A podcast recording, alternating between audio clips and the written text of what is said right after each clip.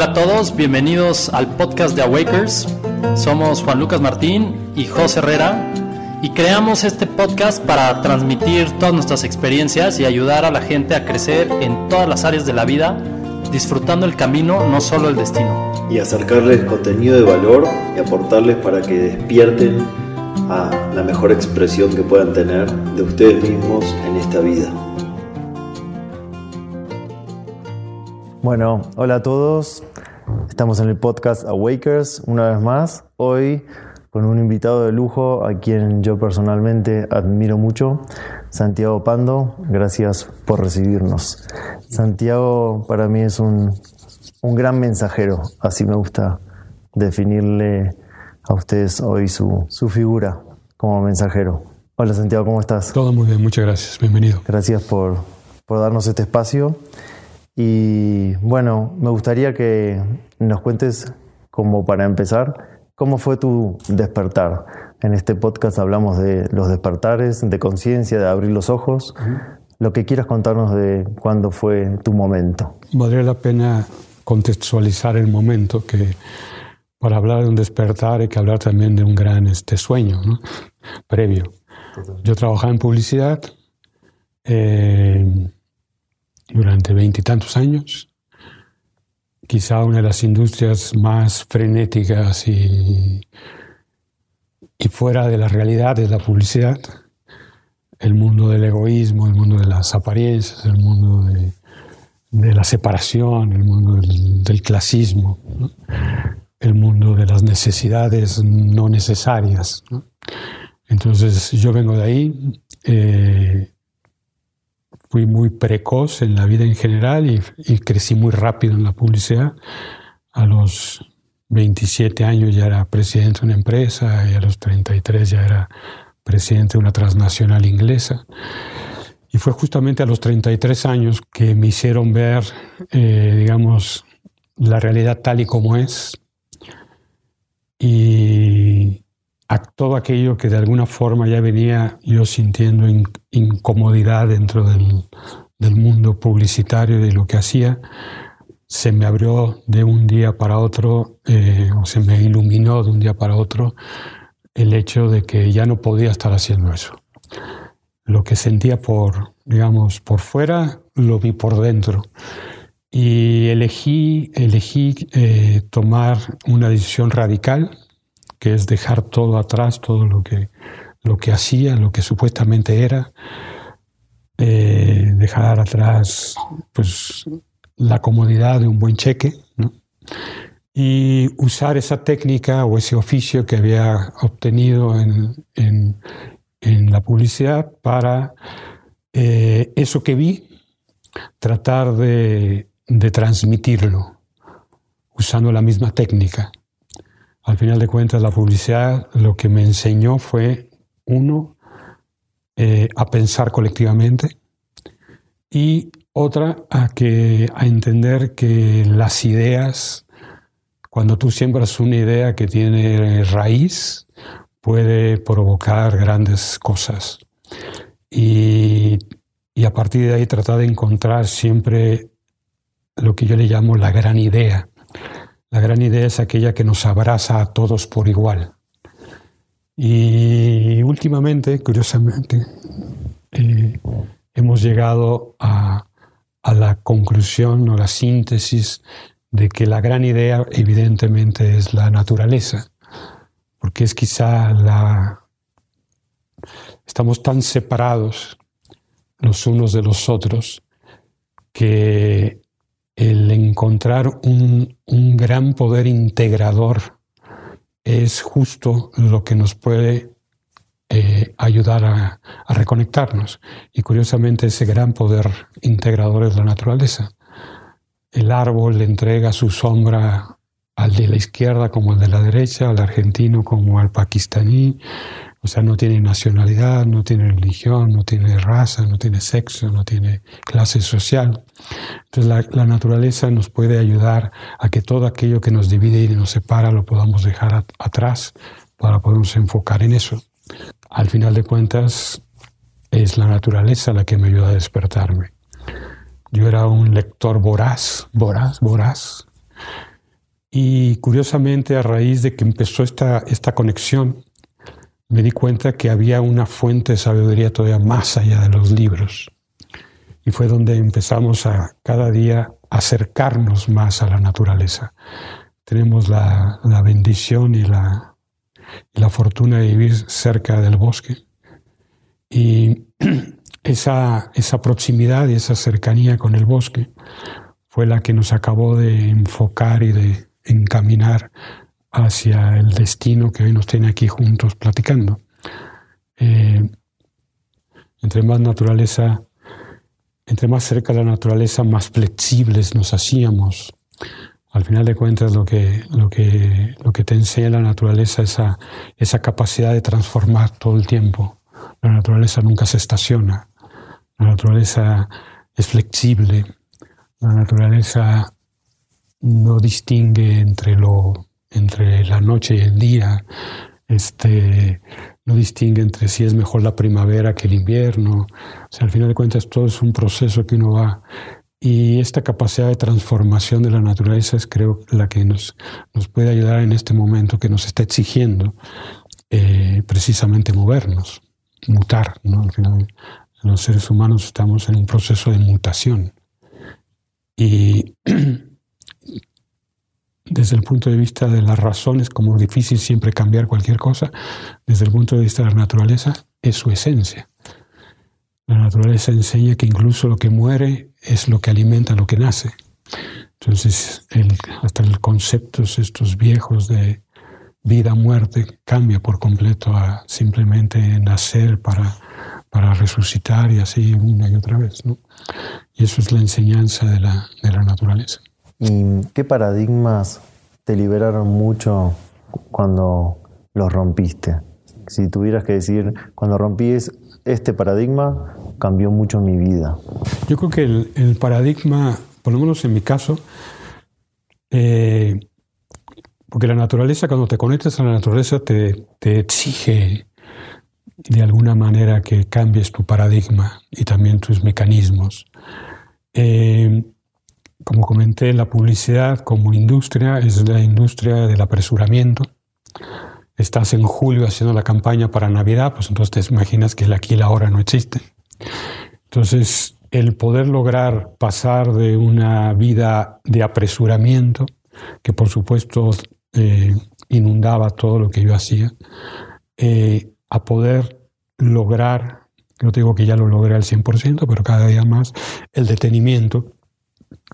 Ese cambio de paradigma, por supuesto, hizo que todo cambiara. Cuando estás en el apresuramiento, pues los detalles no existen. Cuando estás apresurado no puedes entender que todo está conectado, porque pues, no alcanzas a ver. Es como si vas en un coche a 110 kilómetros por hora, difícilmente ves los detalles de la calle o de las personas que pasan. Y a medida que entras en el detenimiento, es cuando puedes distinguir toda esta enseñanza que, te da la naturaleza, el hecho de que todo está conectado, el hecho de que, de que el ecosistema funciona a través de la, armonía, el hecho de que el sistema operativo de la naturaleza es precisamente el compartir, el entregar antes para poder provocar el que se multiplique la vida y que se multiplique la abundancia. ¿no? Y eso evidentemente fue el detenimiento. Te hace entender que todo está vivo, incluso lo que tú crees que es materia, cosa, pues todo está vivo, incluso una madera, una, todo es parte de la misma eh, que respira. ¿no? El poder eh, tener la, la fuerza de voluntad para hacer un cambio en nuestra manera de alimentarnos, que por supuesto fue por consiguiente al cambiar la forma en que, en que veíamos el alimento, eh, también nos dimos cuenta cómo este apresuramiento de las sociedades te lleva a consumir lo peor, a estar tan distraído que tú, en lugar de tener tu foco y tu atención en lo que otorga vida, te enfocas justo en lo que te quita energía, lo que te quita vida. Y el alimento, eh, que fue ya la última de, las, de los cambios de nuestros de nuestras mutaciones propias, eh, fue la que nos acabó de, redondear nuestra visión de cómo es que el sistema te atrapa en, precisamente quitándote la atención. Creo que lo más valioso que tenemos es la atención y la atención cuando no estás en detenimiento es muy fácil que te, te la roben. Cualquier cosa te, ya, te, ya te fuiste con eso. Un anuncio, un, este, un drama, un chisme, ya, ya te fuiste con todo eso. El detenimiento te permite concentrarte y tener la fuerza de voluntad interna para poder eh, ejercer tu atención hacia donde tú quieres llevarla. Y el alimento, por supuesto, que es el gran, este, el gran, es, es lo que te da la fuerza de voluntad para poder tener tu atención puesta en, en donde quieres poner la atención. ¿No? Eh, nos dimos cuenta que después de muchos años de hacer publicidad de comida chatarra, por ejemplo, en un país que se alimenta de chatarra. ¿no? Tenemos un grave problema en México precisamente por nuestra adicción a los refrescos y a la chatarra y a la comida procesada, a lo que se vende en las tiendas y lo metes al microondas, todo esto. Porque la gente está tan apresurada que dice que no tiene tiempo para, para invertirle 10 minutos en una ensalada o en un jugo o en, o en no sé, en una fruta. Y a medida que tú te alimentas de lo no natural, tu atención se va a lo no natural. Es como un acto reflejo. Y a medida que cambias tu alimentación, cambia también tu atención. Tu atención se empieza a enfocar en lo que te da vida. Entonces eh, se llena tu casa de flores, de plantas, se llena de animalitos, se llena de todo aquello que tú te empieza a te empiezas a llenar de vitalidad y, procuras que, toda, que todo tu tiempo, la mayor cantidad de tu tiempo esté, esté puesta tu atención en esos lugares. Hoy, por ejemplo, yo ya no soporto estar en un centro comercial, se me hace en los lugares más, este, para mí es una tortura entrar a un centro comercial. Ya no te digo un hospital o un, cualquier cosa de esas, porque inmediatamente sé que me están robando mi atención y no hay un solo punto donde yo pueda ponerla natural, no hay nada vivo en este tipo de espacios. Y curiosamente las personas que están llenan estos tipos de espacios también son personas que están completamente distraídas, donde hay miles de personas, pero con ninguna puedes tener ni siquiera un contacto de ojos. Entonces hay, eh, está abarrotado de gente, pero no hay personas este, mm, haciendo un gesto humano. En los restaurantes, en los, nadie, nadie, nada. Entonces, este, a medida que tu atención se enfoca en lo natural, tu destino y tus pasos se van, se van hacia donde está lo natural.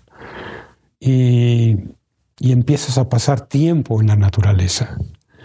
Curiosamente, yo entre más tiempo paso en la naturaleza, menos estúpido soy, menos egoísta. Todo aquello que, que, que, no eran precisamente mis virtudes, como yo no tenía paciencia, yo no tenía tolerancia, yo no tenía detenimiento alguno, todo, tal, eso la naturaleza te provoca que, que tengas que hacerlo. Y a medida que estás en la naturaleza, recuperas la paciencia, recuperas la tolerancia, recuperas la compasión, la empatía. Ya, te, ya ves una arañita y, haces cómo haces para que salga y la eches al, pasto y antes lo que antes agarrabas y, y la matabas sin ninguna contemplación. Y por supuesto que esos pequeños detalles son los que te van haciendo mucho más consciente, más sensato, porque eso lo llevas ya a cualquier circunstancia de la vida. ¿no? Procuras ser empático con, con, cualquier, con cualquier persona, te cuesta más trabajo ya juzgar a otro. Eh, eh, yo por lo menos soy de los que cree que quien sea tiene redención que estamos en un momento donde prácticamente todo el mundo está enfermo, entonces juzgarnos los unos a los otros la verdad es una estupidez, porque pues ponemos todas las pistolas unos a otros como Matrix, aquella, aquella escena. Entonces que la forma más, más fácil de sobrellevar un momento como este es tratar de abrazar la, la, la realidad tal y como es, para poderla comprender y poderla transformar. Si yo logro eh, ser más natural, más paciente, más tolerante, más compasivo, pues puede ser que alguien más le inspire que, que esa posibilidad existe, precisamente porque yo vengo del mundo justo contrario. Entonces, si yo lo pude hacer, pues quién se lo puede hacer. Y era un desastre, un desastre para alimentarme. Eh, mi única verdura que comía era las papas fritas, ¿no? para que tengas una idea. Este, ¿Pero por qué? Porque de chiquito me, me, hicieron creer que las verduras eran aburridas. Después en la publicidad, pues todas las verduras era el come frutas y verduras, era la imposición de la Secretaría de Salud, por lo tanto eran odiosas. Y tres, tres este, mentiras que la publicidad y la mercadotecnia sembraron muy bien en, en nosotros las fui dilucidando a medida que me fui yo transformando. La primera es la mentira que dice que nos hacen creer que todo lo sano es aburrido. Toda la publicidad parte de hacerte creer que lo sano es aburrido. Entonces tomar refrescos es bien divertido, tomar una chatarra es ultra divertido y todo tiene que ver con que este, todo aquello que nos hace daño es la onda y todo aquello que nos hace bien es lo que hueva. Esa es la primera mentira.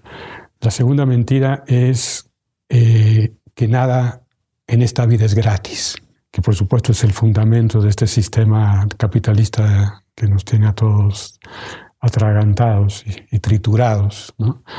Cuando, no sé, no sé ustedes, pero a mí nunca me ha llegado ningún recibo por el aire que respiro, el sol jamás me ha llegado con una factura de que le debo no sé cuánto por toda la vitalidad que nos da, el agua. Este, yo al bosque voy todos los días y todavía no he pagado un peso por todo lo que me ha dado y me ha dado todo. Este, y así sucesivamente. En realidad, todo lo que vale la pena es gratis. O sea, todo lo que realmente otorga vida es gratis. entonces hemos creado una mentira alrededor de esto donde nos hacemos creer a nosotros mismos que cualquier cosa que vale la pena tiene que costarnos. Y ahí empieza el sufrimiento y empieza este juego de la... Hay que luchar por la vida y hay que este, ser voraces y ser competitivos y ser gandallas y ser todo lo que ya sabemos.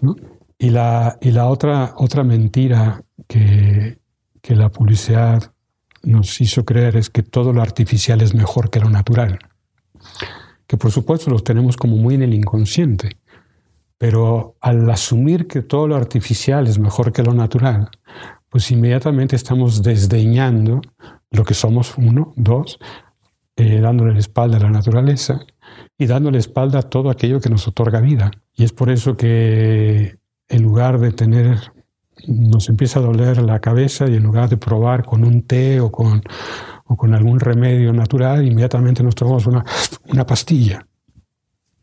Porque ya ni siquiera el dolor soportamos. Cuando el dolor es parte de la enseñanza, el dolor es parte de, de la sabiduría interna que tenemos. El cuerpo no, no provoca dolor por joder, lo hace simplemente para que nos demos cuenta que algo está desequilibrado. Eh, un ejemplo, tú te da diarrea y como viste la tele, inmediatamente te tomas una pastilla para que te tape, la diarrea. Tu cuerpo quiere sacar algo y tú lo mantienes adentro. O sea, es el, es el contrasentido. Te da gripa y el cuerpo quiere sacar algo y tú inmediatamente te lo, te lo tomas algo para que se quede adentro. Y nos extraña que a la semana vuelva la gripa y a la semana vuelva la Pues claro, porque no, no sale. Todas las, las prácticas eh, ancestrales tienen que ver con, con, el hecho de la purga. O sea, hay que sacarlo. Mejor afuera que tenerlo adentro. Y es justo lo opuesto, lo contrario a lo que, a lo que esta industrialización de las cosas nos, nos va llevando, porque al final de cuentas el sistema tal como lo conocemos, lo que premia es la trampa, lo que premia es la mentira, el gran negocio es la enfermedad, entonces el cambio de paradigma, el verdadero despertador que necesitamos, es cómo lograr que la salud sea el gran negocio, cómo lograr que la conciencia sea el gran negocio, cómo lograr que el equilibrio sea el gran negocio, cómo lograr que el respeto y el cuidado a la naturaleza sea el gran negocio, cómo lograr que, que la igualdad sea el gran negocio. Y a partir de ahí enfocar toda nuestra atención y toda nuestra nuestra fuerza de voluntad a llevar esto a la práctica, porque la única manera de poder este, lograrlo va a ser llevándolo a la práctica. Tenemos que provocar que tú puedas vivir bien respetando, amando y cuidando a la naturaleza. Tú puedas vivir bien sin necesidad de que estar compitiendo con otro a muerte. Tú puedas vivir bien sin necesidad de que tengas que jugar el juego de la corrupción o del gandallismo. Que tú puedas vivir bien sin necesidad de que tengas que odiar a alguien que piensa distinto que tú. Eso es lo que tendríamos que enfocarnos como, como premisa, que es al final de cuentas lo que enseña la naturaleza, ¿no? esta, esta fuente de vida. Y hablando de esto de que decías de la atención, de empezar a poner la atención en lo, en lo natural, en lo básico. Alguien que tal vez se está enterando hoy mismo de que puede cambiar su salud con alimentos sanos y que no se había puesto a, detenerse en qué está comiendo, no prestó atención por falta de información, por vorágine del día a día, por lo que sea. ¿Qué puedes decirle como consejo práctico de, para llevarlo a la práctica? Para poder poner atención en, en lo que sucede, primero hay que, hay que abrir más, digamos, la mirada, observar mejor la realidad de las cosas, para poderte dar cuenta o poder tener una lectura de la realidad en 360 grados. Un ejemplo es, tú vas a un hospital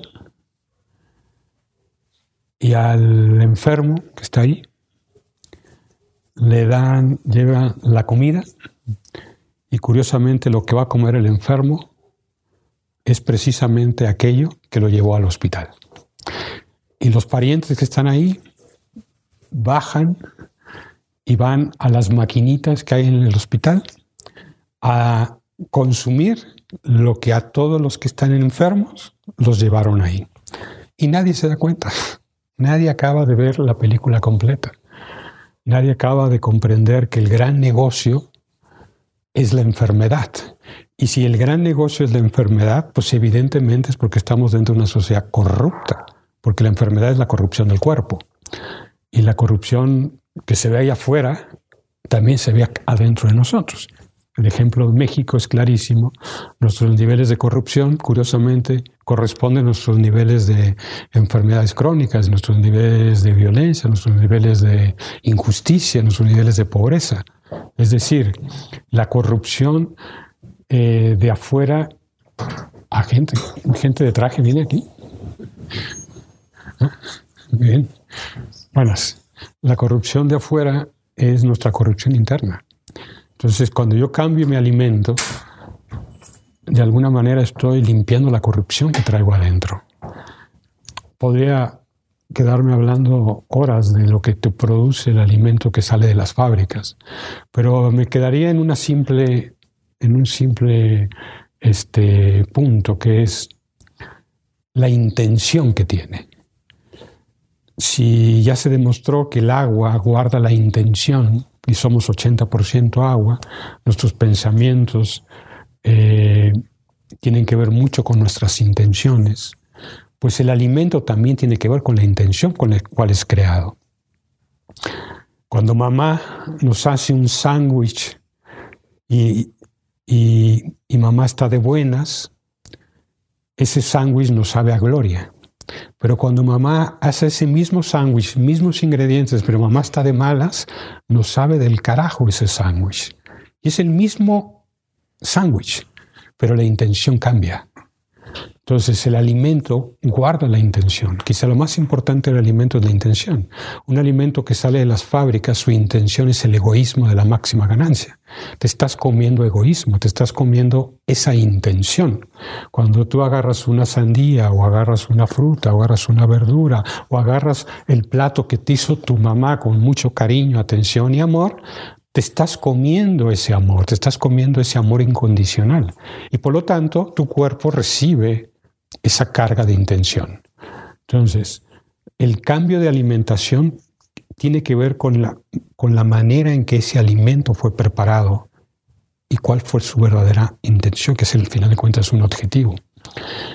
Y curiosamente la intención del alimento que sale de las fábricas, eh, que es la máxima ganancia, cumple perfectamente su objetivo. Porque si es la máxima ganancia de su intención, pues por eso este alimento nos lleva a que el segundo gran negocio sea la enfermedad, porque van junto con pegado. Eh, cuando yo sé, puedo leer la intención de las cosas, ya puedo, ya podemos tener la elección de decidir si quiero seguir siendo parte de, digamos, de, de esto o me quiero enfocar en otra cosa. El consumo es quizá la manera de ejercer la democracia día a día. O sea, consumir es votar todos los días. Si yo consumo alimento chatarra, estoy votando por una sociedad enferma. Si yo consumo alimento que sale de la tierra, alimento que, tiene, digamos, el amor incondicional de la creación, estoy votando para que la sociedad gire hacia una, a un estado de salud. Y es simplemente esos cinco pesos que traigo en la mano. Estos cinco pesos pueden empezar a, a cambiar o a revertir la realidad de las cosas. Y ese detenimiento que necesitas para entender que estos cinco pesos puede cambiar toda la rueda es lo que te da esa conexión con la naturaleza. Porque mientras tengas apresuramiento nunca te vas a dar cuenta. Va a ser siempre más rápido ir a comprar unas papitas o ir a comprar un, lo que sea que venden en esas tiendas este, que hay por todos lados, que tratar de comprender que te tardas lo mismo en ir a comprarte un jugo que irás a, a destaparte un refresco. Pero para eso sí necesitas un detenimiento. Observar con detenimiento. Y mm, a mí me encanta cómo reivindicas a México. Yo vivo hace tres años en este maravilloso país al cual amo, pero a veces observo que al yo halagar algo de México, muchas personas que nacieron aquí no lo valoran. O eso es algo inherente a la naturaleza humana, creo, de valorar al de al lado y no tu propio valor. ¿Qué sí mensaje les podrías decir a los que están en esa postura hoy de no valorar todas las maravillas que tiene México? ¿Qué reivindicarías de México? Eh, pues tiene que ver con, con, esta que hace rato hablábamos, de la concepción que tenemos de nuestro mito fundacional. El mito fundacional de la nación mexicana se da en este proceso que se conoce como la conquista, ¿no? Y de ahí surge un término que, define lo que estás diciendo, que es el malinchismo. Malinchismo es buscar afuera algo que no reconoces o no aceptas por ignorancia que traes por dentro. Entonces buscas afuera eh, apresuradamente lo que podrías encontrar por dentro detenidamente. Y ese malinchismo es el que te hace creer que, que te hace poner tu atención en lo peor de México, que por supuesto lo tiene. Cuando cambia la forma de ver las cosas y puedes tener la capacidad de ver la película mucho más amplia de que simplemente lo que juzgas con, con tu juicio cortito, es cuando puedes ver la, la grandeza de la tierra donde puedas estar. Y hablo de México como si me hubiera tocado estar en, en Afganistán, quizá hablaría de Afganistán, pero en el caso específico a mí me tocó estar en este espacio y, este, y por eso lo venero y por eso lo, porque lo que soy en cierta medida me lo ha dado esta tierra. Vengo de familias de inmigrantes, mis tres abuelos llegaron en barcos, para ellos México era la tierra prometida, ellos encontraron su tierra prometida en México y yo lo sigo creyendo que es la tierra prometida. Y curiosamente nuestro mito fundacional eh, habla de una visión que tuvieron unos primeros mexicanos, por decirlo de una forma, que trataron de, encontrar un, un, espacio, un lugar para fundar su nación y que eso iba a ser su tierra prometida. Y estamos justo en ese espacio que estos antiguos, después de 200 años de peregrinaje, después de salir de, de Aztlán, encontraron en este lugar que le llamaron Tenochtitlán, hoy conocido como la Ciudad de México, y que es el centro, el ombligo de, nuestra nación, y que en su momento fue el ombligo de toda la confederación de Anáhuac, que incluía de aquí hasta la Tierra del Fuego, y también de aquí hasta Alaska. Es decir, que no solamente estamos en un espacio que ahorita lo determinan unas fronteras políticas, sino que estamos en un espacio donde en algún momento hubo una interconexión de muchísimas culturas, enseñanzas y visiones que eh, comprendieron que a través de la integración nos hacemos mucho más poderosos. Este recorrido que hicieron los primeros antiguos, que fueron de 200 años, llegaron hasta Tierra del Fuego y llegaron hasta Alaska. Imagínate lo que fueron y hasta no llegar al, ombligo, pues, a donde estaban los nopales, ¿no? el nopal con el águila, y, no descansaron.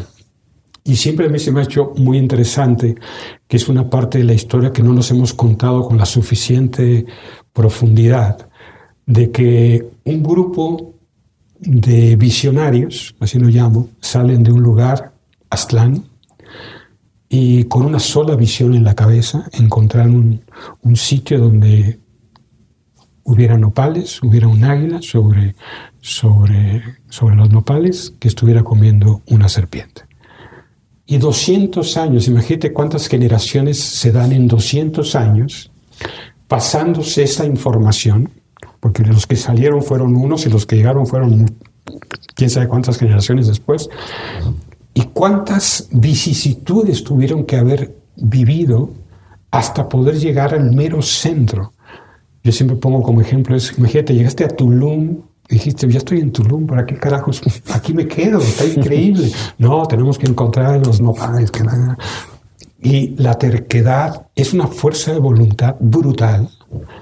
Y una de las características esenciales de mexicano es precisamente su fortaleza y esa fortaleza viene de esta raíz ancestral. Entonces, el reivindicar de dónde venimos, volvernos a contar la historia, no en términos de buenos contra malos, no en términos de españoles que llegaron a conquistarnos a los indígenas, no en términos de religión o política, sino que realmente como si de veras hubiera un hilo conductor que fuera un gran espíritu que, te va guiando, que guió a estos primeros visionarios, que, que guió a estos atletas que lograron en pasar por todos estos, lograron unir a todas estas culturas, lograron este, impregnarse, digamos, de todas las visiones hasta llegar al centro y de ahí fundar lo que hoy conocemos como México. Yo creo que cuando tú haces ese, esa, esa redefinición o esa, esa reconcepción de dónde venimos, pues evidentemente te, se te abre la grandeza que tenemos y de lo que somos. Eh, si ves desde la superficie, si ves solamente desde, desde el juicio bien y mal, pues sí, podrías tener una cantidad enorme de, razones para decir que México está de la chingada. Pero si tú al revés lo ves desde el, desde el fondo de la raíz, lo ves desde el corazón, lo ves desde, desde la visión que mira hacia adelante, pues te das cuenta que estamos en un, en un espacio, tierra, eh, bendito y privilegiado no solamente por la cantidad de ecosistemas que tenemos, no solamente por el hecho de ser el ombligo, somos un ombligo, estamos en el mero centro del, mapa mundi, ¿no? no solamente por tener una cantidad de raíces ancestrales que nos dan una, una, un, tesoro invaluable, eh, no solamente por tener una alegría eh, para ver la realidad de las cosas, no solamente por tener una chispa de humor, sino porque realmente tenemos una misión, una visión, un destino manifiesto. Y aunque yo no lo crea, hubo muchas personas visionaron este momento y lo hicieron hace muchos siglos y visionaron que iba a haber un momento donde íbamos a estar tan enfermos, íbamos a estar tan tan distraídos, íbamos a estar tan alejados de lo que realmente somos, que nos iba a dar la gran oportunidad de dar un brinco cuántico de conciencia. y que ese cruce, digamos, de caminos es justo el momento que estamos viviendo.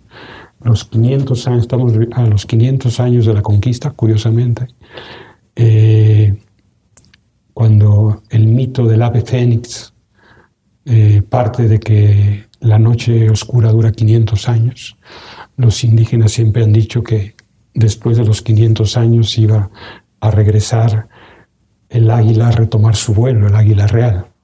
Entonces, las condiciones están dadas, las posibilidades existen, pero lo más importante, la visión que hace que tengamos, digamos, dentro de nuestra narrativa este guion, ahí sigue. Y eso no se encuentra, eso no, no vas a poder acceder a esta información a través de la razón, ni de la lógica, ni del entendimiento académico o intelectual, sino que esto está en nuestra memoria ancestral. Y a medida que yo puedo provocar, despertar mi memoria ancestral, puedo empezar a ver esta visión.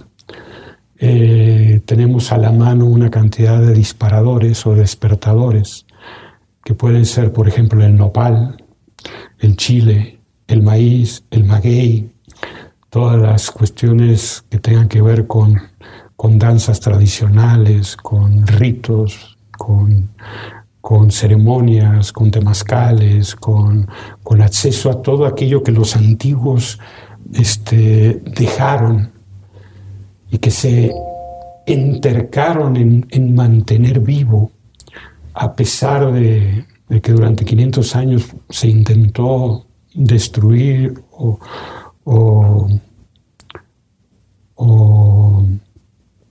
ignorar todo ese conocimiento, ahí está latente. Entonces, a medida que yo me conecto con cualquiera de estos mm, despertadores, puedo volver a ver o ser parte de esta visión ancestral. Es el sueño original.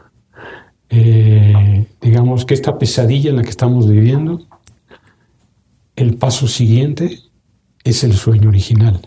Después del apocalipsis viene un nuevo génesis. De los restos fríos del invierno nace la primavera. Es parte del juego, así es. Y, por lo menos es mucho más este, placentero creer eso a creer en las noticias de los periódicos todos los días. Entonces, al final de cuentas, yo elijo en qué creer, yo elijo dónde poner mi atención. Yo mil veces prefiero poner la atención en que esto tiene un propósito más allá de la lógica y tiene un propósito más allá de las, de las noticias este, deprimentes que escuchamos todos los días y que ese propósito es el gran despertar colectivo. Y, y lo creo porque estamos hablando de esto hoy aquí. Y eso es una prueba irrefutable de que por lo menos hay unos ocho o diez aquí reunidos que lo creemos. Y con esos ya tenemos. Con ocho que lo creen, puta. Y es todo es una maquinaria que arrastra. Los que aún no tuvieron la oportunidad de ver tus películas, ¿por cuál recomiendas que, que empiecen? No, creer es crear, es, creer es crear es el, es, el, es la puerta de entrada. Y, y la última, eh, escapando, es la síntesis ya de todas. Escapando la definimos como es una película para, si quieres encontrar una salida, la película Escapando tiene varias puertas de entrada. Todos estos, estos disparadores, estos despertadores, la película Escapando toca muchísimos de estos despertadores para que lo puedas ver desde cualquier ángulo, porque al final de cuentas, desde la posición que pongas la cámara, te tendría que llevar a lo mismo. Y si quieres entrar por el amor a los árboles, es perfecto, es un gran ingreso. Quieres entrar por el lado de los animales, es un gran ingreso. Quieres entrar a través del alimento sano, es un gran ingreso. Quieres entrar a través del bosque, es un gran ingreso. O sea, por cualquier lugar donde donde entres, al final de cuentas te puede llevar al mismo sitio, porque ahí está latente la memoria ancestral. Y el ejemplo de, que, de que respondemos una memoria ancestral en México es muy característico en el, cuando sucede un terremoto. Cuando sucede un terremoto, Generalmente en otros países se cae el edificio y la gente corre hacia el otro lado. En México la gente corre hacia el edificio. Sí, eso lo pude ver en persona. Y es una locura. es algo como que es como si nos pusiéramos de acuerdo en hacer algo que nadie ha ensayado jamás y somos expertos en hacerlo. Y luego llega la nueva generación de jóvenes y estos resultaron mejores que los que lo hicimos en el 85. Y dices, pero ¿cómo? Es memoria ancestral. Una de las acepciones de la palabra Tenochtitlan, la más común es lugar donde abundan los nopales, pero otra de sus acepciones de su significado es lugar de donde sale vida de entre las piedras, porque el nopal estaba arriba de una piedra, había atravesado la piedra el nopal. Al final, cuando, estamos en, cuando sucede un terremoto, los habitantes de Tenochtitlán vamos a tratar de encontrar vida, a sacar vida de entre las piedras.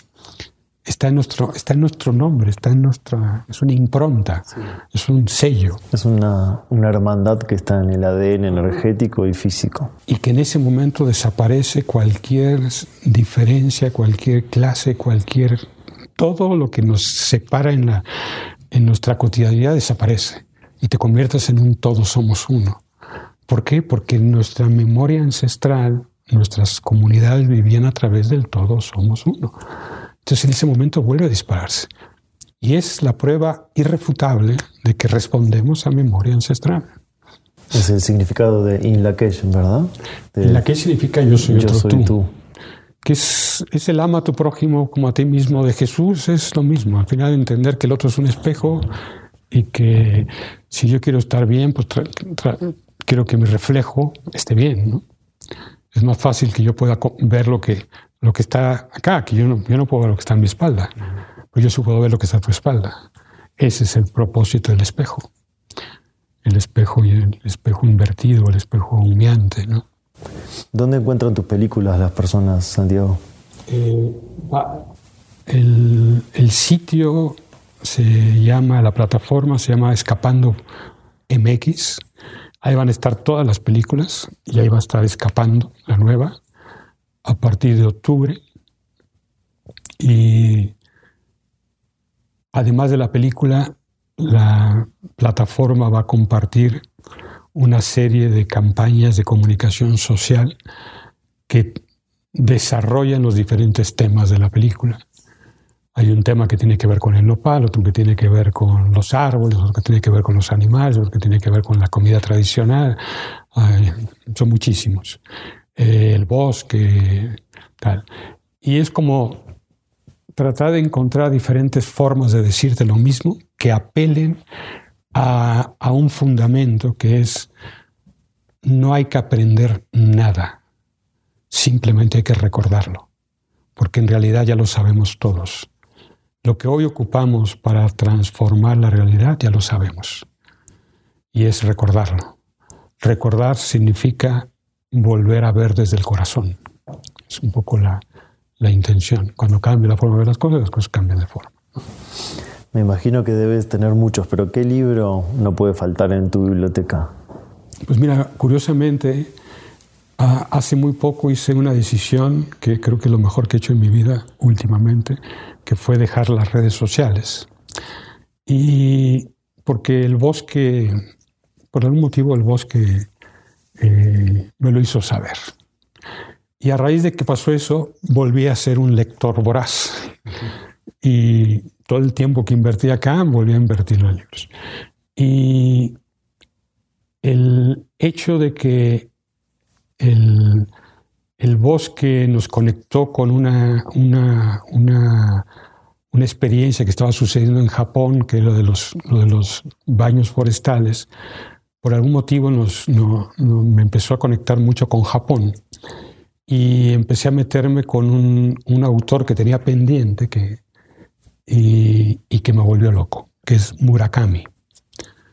Eh, no es, no, es un novelista, pero tiene una característica muy especial, que además de que se volvió de culto a nivel mundial, precisamente porque quizá es el antiintelectual.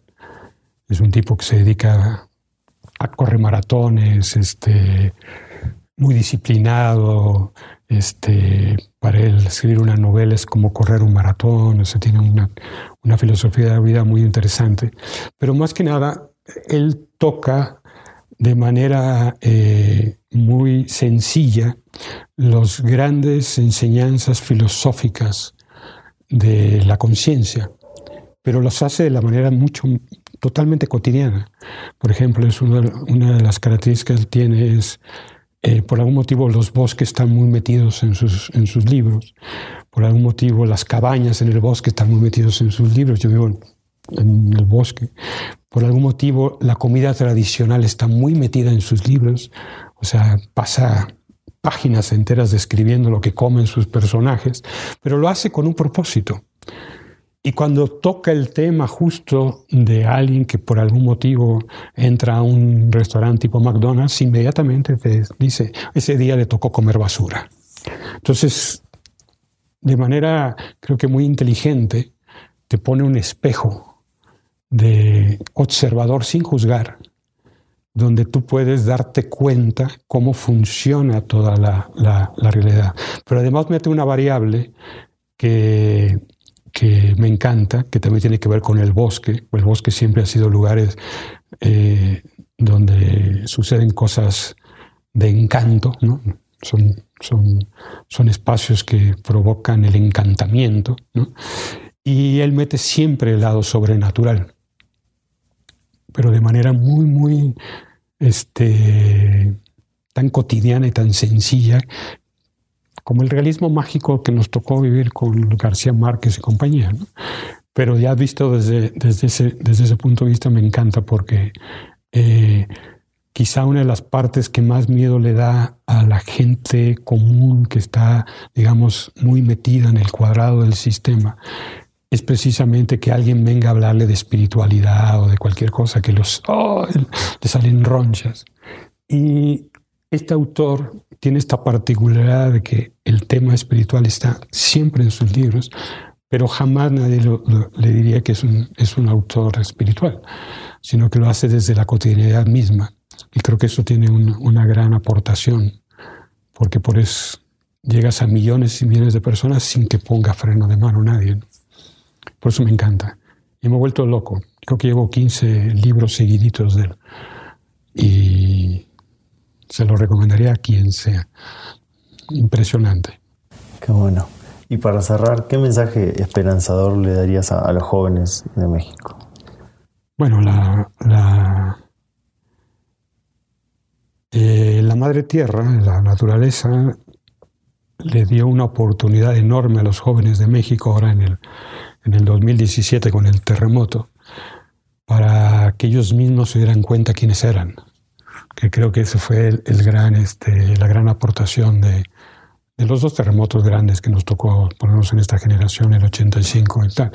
Pero en este caso, eh, creo que muy específico porque a esta generación de jóvenes se le ha criticado mucho porque no lo comprenden, no, no, no comprendemos las capacidades y las, y las virtudes que traen adentro. Y los queremos juzgar con los mismos cajones que, que nosotros, pues estamos jodidos. Evidentemente, el hecho de que ellos estén en una interconexión inusitada para nuestros estándares, ¿no? hace que tengan una capacidad neuronal distinta. O sea, ellos tienen sus dos hemisferios mucho más conectados de como los tuvimos nosotros tienen más la capacidad de ver la, película en 360 grados. Y tienen la, misión eh, de reconstruir, porque pues ya, esto ya está, ya, ya se desfondó. Entonces, cuando algo se desfonda, pues lo único que nos queda es reconstruir. ¿no? Ellos ya no les tocó lo que a, a nuestra generación le tocó, que fue tirar el muro. Ellos vienen a reconstruir. Por lo tanto, son mucho más armónicos, son mucho más, este, en general, eh, pues, esta cuestión del neuronal, de tener los dos hemisferios más conectados, hacen que sean mucho más integradores en general.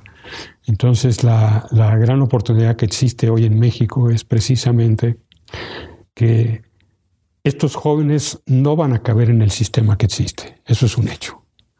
Entonces, la única forma que estos jóvenes puedan realmente desarrollarse todas sus capacidades y virtudes, es que acabemos de cambiar el sistema que está. No hay manera de que, de que estos jóvenes y niños que están naciendo les hagas creer en la mentira que nos hicieron creer durante décadas o siglos. Eh, entonces, eh, a medida que nosotros le damos estos espacios nuevos, vamos a poder lograr que, que se sientan plenos. Si no, van a sentirse absolutamente frustrados, porque ellos ya no van a transigir, eso me queda muy claro. Los que tienen en jaque ahorita los políticos en Europa son puros chavitos. Una niña de 16 años, Greta, no recuerdo el apellido, ya en Estocolmo, con, un, con Asperger, y tiene a todos los políticos este, temblando, simplemente por decir lo que es obvio. Ni siquiera es algo que tuvo que estudiar, no, no diciendo lo obvio, que es estamos dándole en la madre al único planeta que tenemos. Y si no lo, lo, lo, acabamos de comprender y si los adultos no lo acaban de comprender, pues están cagando en sus hijos. Al final de cuentas, eh, ser consciente es, pensar en varias generaciones adelante y varias generaciones atrás. Siempre lo dijeron eso los antiguos. Y eh, estos jóvenes creo que la única posibilidad que, que nos queda a los adultos es acabar de abrirle los espacios para que ya no tengan ellos que transigir.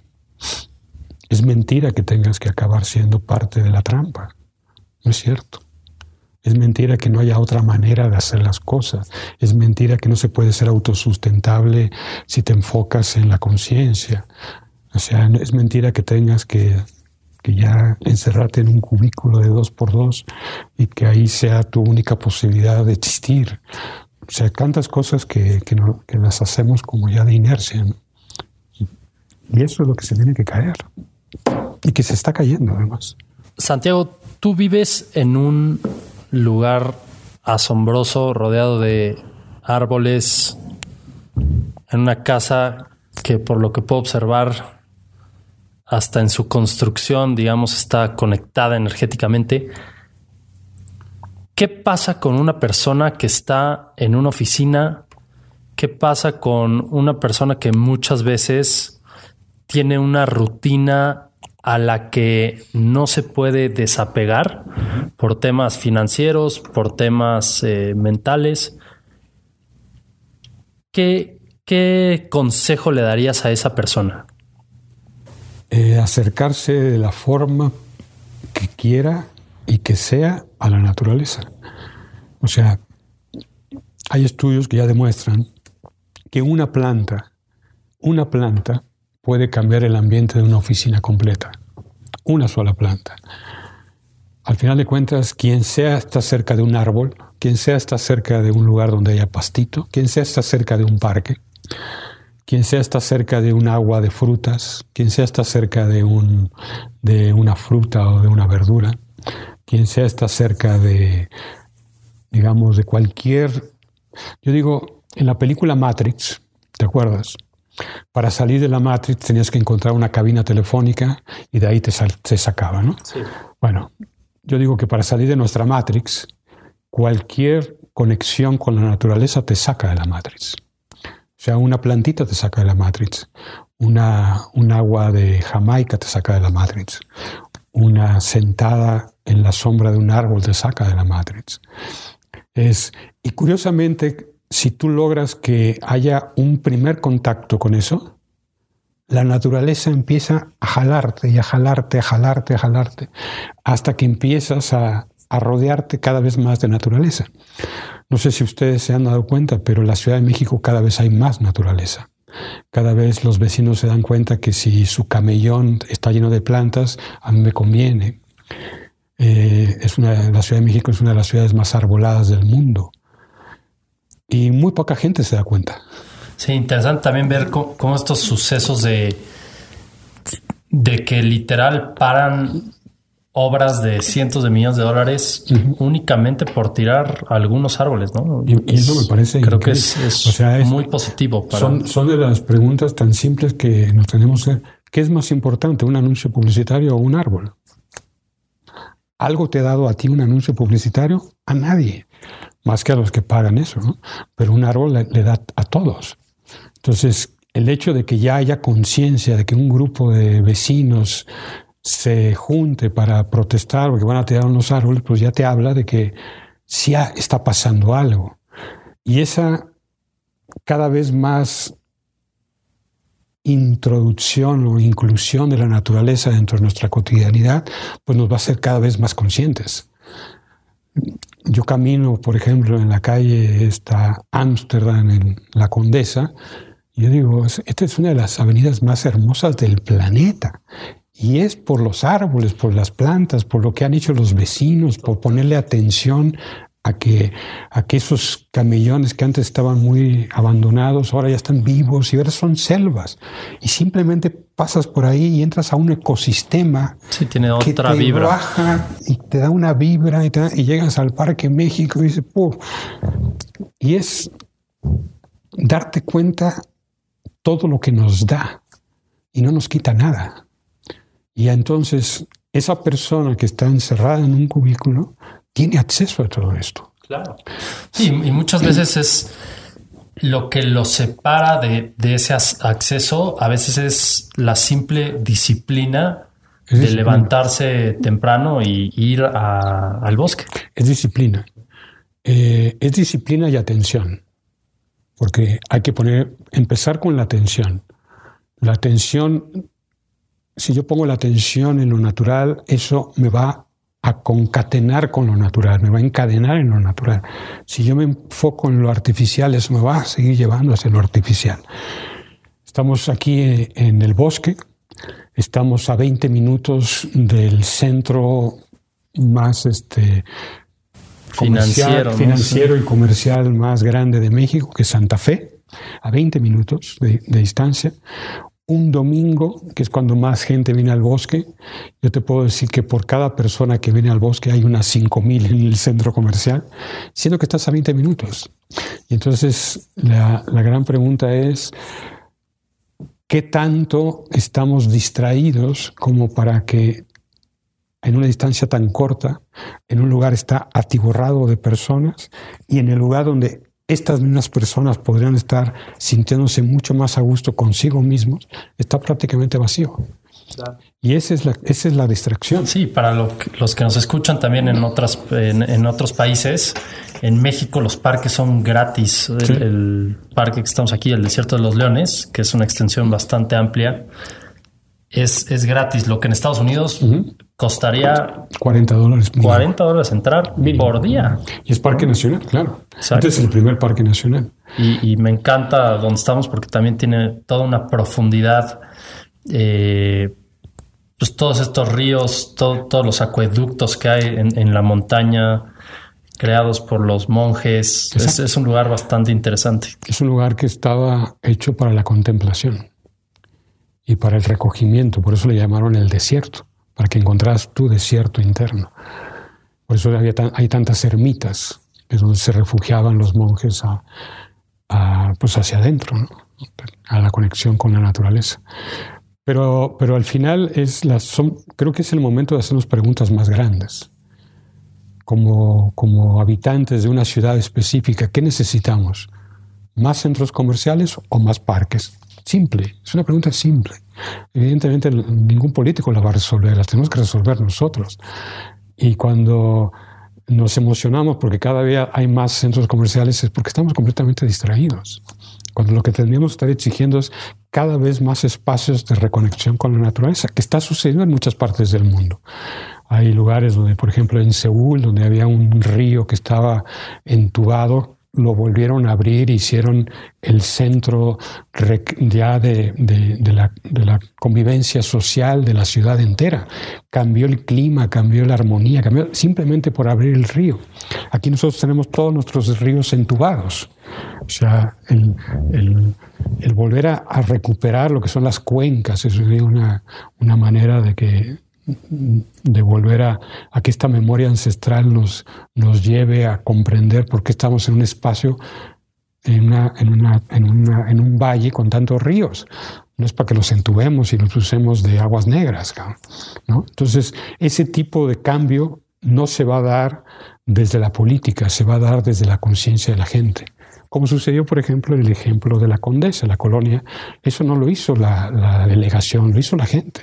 Y la delegación se tuvo que subir porque ya no les quedó otra. Y el hecho de que haya estos espacios en los parques para que vayas con tus mascotas, que, provoca un cambio de mirada hacia, hacia lo vivo, hacia lo que te da alegría, amor incondicional, pues evidentemente nos hace muy conscientes. Y, y, es claro que cada vez más lo ves que hay un despertar de conciencia. Exacto. Sí, y también te hace como vivir en la abundancia, porque siento que muchas personas que van a los centros comerciales van por carencia, ¿no? Van a, van a satisfacer ciertas carencias internas que, que tienen comprando yo no he visto nunca a nadie que salga de un centro comercial satisfecho. Nadie. Porque sabes que te robaron algo. Sea dinero, tiempo, atención, o sea, no hay nada que te, nada te da algo, no te da nada. Puede ser una satisfacción momentánea, un placer. Sí, pero eso no te dura, no te dura dos días. Exacto. Bueno, pues yo con esto cerramos. Queridos Awakers, nos quedamos con un mensaje clarísimo que es conectarnos con la naturaleza para despertar. Gracias, Santiago. Un honor haberte tenido. Gracias por tu mensaje. Gracias, gracias. Muy.